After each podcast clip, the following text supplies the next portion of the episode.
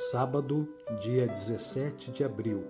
Gênesis 17, verso 7.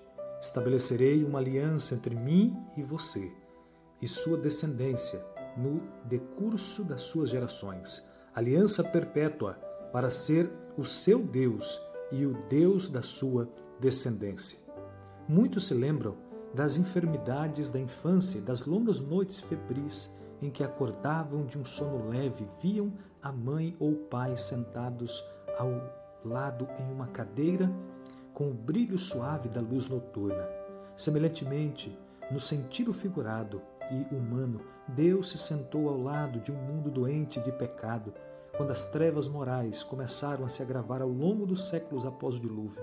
Por esta razão, ele chamou Abrão e planejou estabelecer por meio do seu servo fiel um povo a quem pudesse confiar um conhecimento de si mesmo e oferecer a salvação.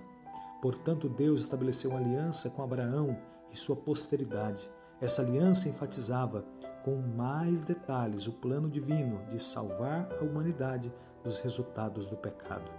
O Senhor não deixaria seu mundo abandonado em tão extrema necessidade. Nesta semana, examinaremos os desdobramentos de outras promessas da aliança. Qual é o nome de Deus? O que ele significa? Qual era a importância dos nomes que Deus usou para se identificar a Abrão? Quais nomes ele usou para se identificar? Por que Deus mudou o nome de Abrão para Abraão? Por que os nomes são importantes? Quais condições ou obrigações estavam vinculadas à aliança. Que a bênção do Senhor seja com você.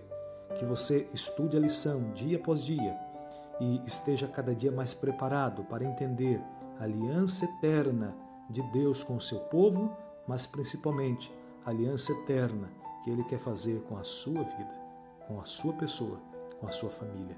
Que a bênção do Senhor seja com você nesse dia.